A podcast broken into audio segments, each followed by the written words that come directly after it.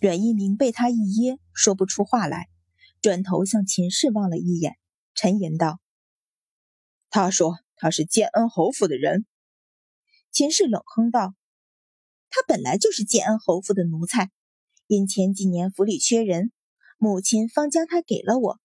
他虽是个奴才，可不管是在建安侯府，还是跟了我之后，总是个有头脸的妈妈。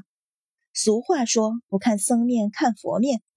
云欢倒好，我好意送了给他的人，他却拿来当粗使婆子，闻说吃了不少的苦头。”阮云欢淡淡一笑，说道：“云欢回府当日，便向爹爹母亲禀过，云欢身边带着四位妈妈。按府中的规矩，云欢身边使唤的妈妈原是够数的，母亲却仍将人送来。云欢若是不收，自然是驳了母亲的面子，不识好歹。可如今收了，总不能淹了他们，将老侯爷赏云欢的妈妈们压了下去。”便只好支使在后院里。这事儿母亲一向知道，怎么今日想起说什么僧面佛面的？云欢倒不知道这谁是僧谁是佛，还请母亲明示，免得云欢初回帝京，认不清庙门，拜错了神。秦氏听得又气又怒，咬牙道：“大小姐这话是拿靖安侯府来压着建安侯府。”靖安侯府老侯爷送来的人就是正经的妈妈，建安侯府的便只能是粗使婆子。阮云欢含笑道：“母亲，云欢留下那些人，原本是以为母亲所赐，当了相府的人留了下来，哪里知道竟然不是，便赶紧的送了回去。云欢是什么人，可不敢用建安侯府的人。”秦氏知道自己说走了嘴，被他拿了把柄。脸色更是一阵青一阵白，一旁坐着的阮云乐却道：“你既然不敢用建安侯府的人，又为什么留着春儿？春儿也是从建安侯府带来的，是勾妈妈嫡亲的外孙女。”阮一鸣见他不但语气不敬，对阮云欢连姐姐都不叫一声，不由皱眉。阮云欢淡笑道：“春儿昨说的明明白白，她既跟了我。”又只认我一人是主子，如今又是在我院子里，我不替他做主，难不成还推了出去？只认你一个人是主子？秦氏脸色铁青，冷笑道：“想不到我相府还有这样忠心的奴才。”阮云欢似乎听不出他语气里的讥讽，淡道：“是啊，奴才便只能要忠心的。”老夫人一旁听得连连摇手。说道：“不过是几个奴才，又吵什么？不合用便再换便是的，哪里有主子为了奴才吵嘴的？”转向阮云欢，则道：“云欢，你也是，母亲赏你的奴才，你由着他便是，也值得动这么大肝火。”阮云欢忙道：“祖母责的是，日后云欢不管便是。”只是如今这奴才已送了去。阮一鸣皱了皱眉，接口道：“既然他说他是建安侯府的人，那就送回建安侯府去吧。”过去十年，秦氏总压着阮一鸣一头。原本阮一鸣与他有情分在，也不觉如何。可是近几月来，事情连发，更得知他竟敢给老夫人下药。阮一鸣顾着他的身份不曾发作，可对他的不满渐渐加深。加上自纳了樊香儿之后，樊香儿收敛了所有的锋芒，委婉服侍。阮一鸣的大丈夫气焰终于一日一日抬头，再也不是原来惧内的阮相爷，对秦氏的嚣张也越发受不了。阮云欢刚才的争辩，有意无意将一个老奴的去留引到靖安侯府和建安侯府的脸面上去。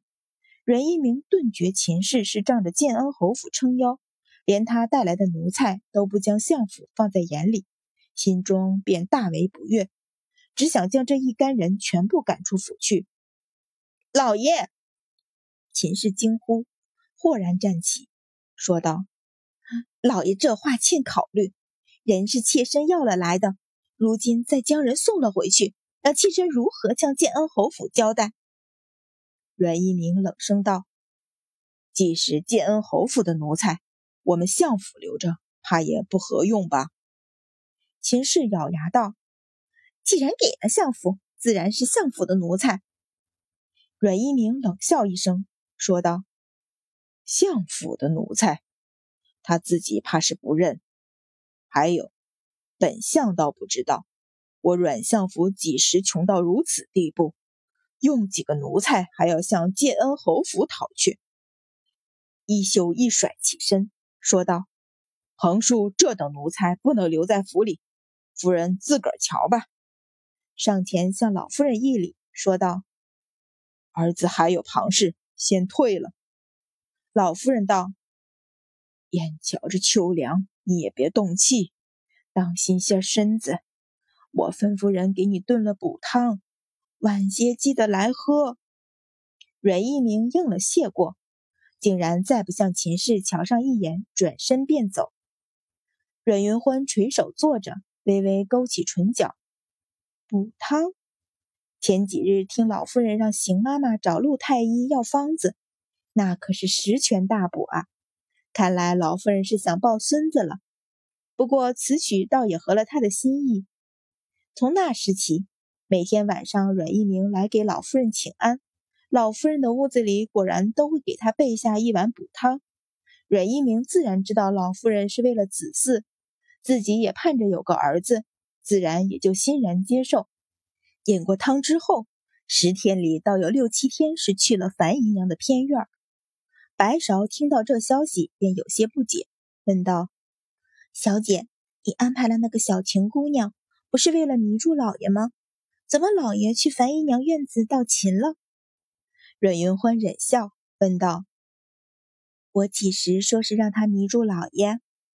白芍更是摸不着头脑，问道：“不是吗？”“自然不是。”阮云欢微笑：“如小晴那样的女子，都是从小调教房中秘术，早早就破了身的。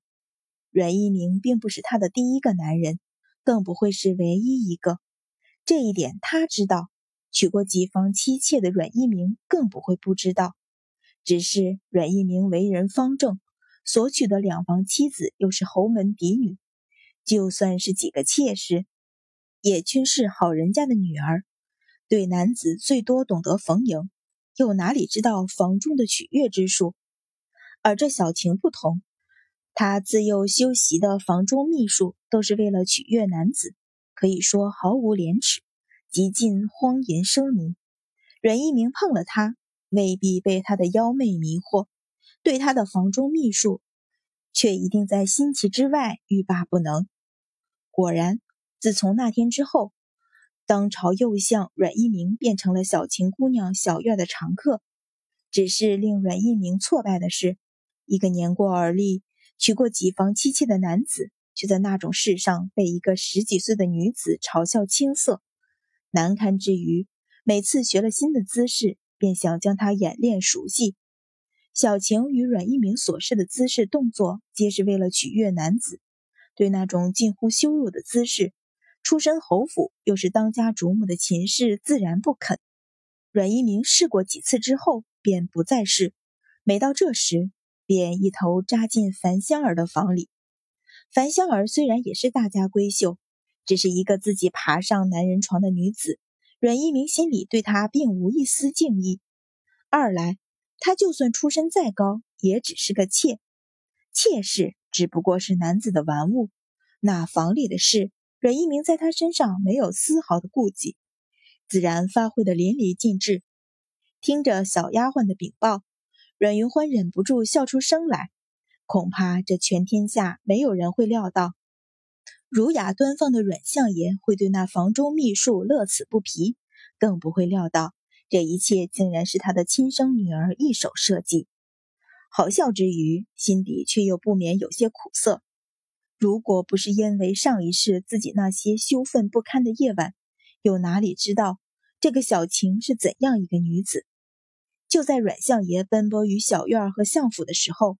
阮大小姐接到了程御史千金程大小姐的帖子，望着来送帖子的妈妈，阮云欢随意问了问月娇和程锦的近况，吩咐白芍赏了银子，客客气气的送了出去。隔日，阮云欢准时赴约，因想着程秋明心情不佳，便也只着了一身素净的衣裙，少许首饰前往。一路上只是在想，程大小姐一定会按自己的要求写帖子给陆清样，却不知道陆清样会不会赴约。御史府前下车，但见府门前已有两个妈妈守候，见了他来，忙迎了上来。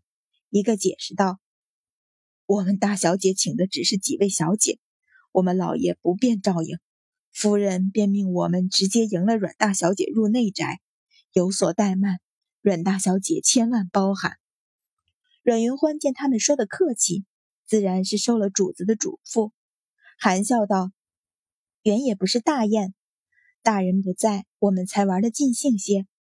随着妈妈们进了府门，径直绕过侧廊，向后宅行去。刚进了垂花门，便见月娇带着几个丫鬟迎了过来，俯身便要见礼。阮云欢忙将她扶住，笑道：“侧夫人这是做什么？论辈分，云欢还要唤侧夫人一声姑姑呢，哪里有姑姑给侄女见礼的？”月娇眸中水光微闪，轻声道：“若不是大小姐，月娇岂有今日？大小姐谦和，月娇却不能不懂好歹，哪里就真的成了阮相府的小姐？”阮云欢微微一笑，握着她的手，轻声道：“那也是你为人之进退，要不然，纵我想法子送了你进府，也没法子扶你站稳。”月娇轻轻点头，却道：“那是夫人为人大度，能容得下我。”两人一边说着，一边向府后花园里去。阮云欢瞧见路途，笑问道：“怎么，程大小姐在花园里设宴吗？”月娇轻轻抿唇，说道：“大小姐受伤之后怕吵，老爷将花园里一处院子重新收拾了，将她迁了过去。”不是怕吵，是怕见人吧？阮云欢叹了口气，便不再问。这个时候，早有小丫鬟飞跑着抱了进去。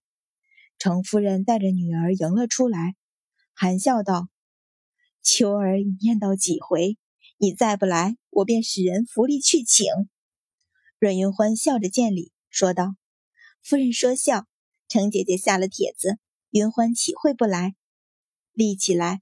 含笑望向他身边的女子，但见一张白净的鹅蛋脸，桃腮杏目，生的有十分颜色，只是两只凤眸露出一些悲伤和茫然。这样一个女子，竟然就这样毁了。阮云欢暗暗惋惜，脸上的表情却没有一丝变化，上前见礼，说道：“这位想来便是程姐姐。云欢初回帝京，本该上门拜访。”却老姐姐下帖相邀，当真是失礼。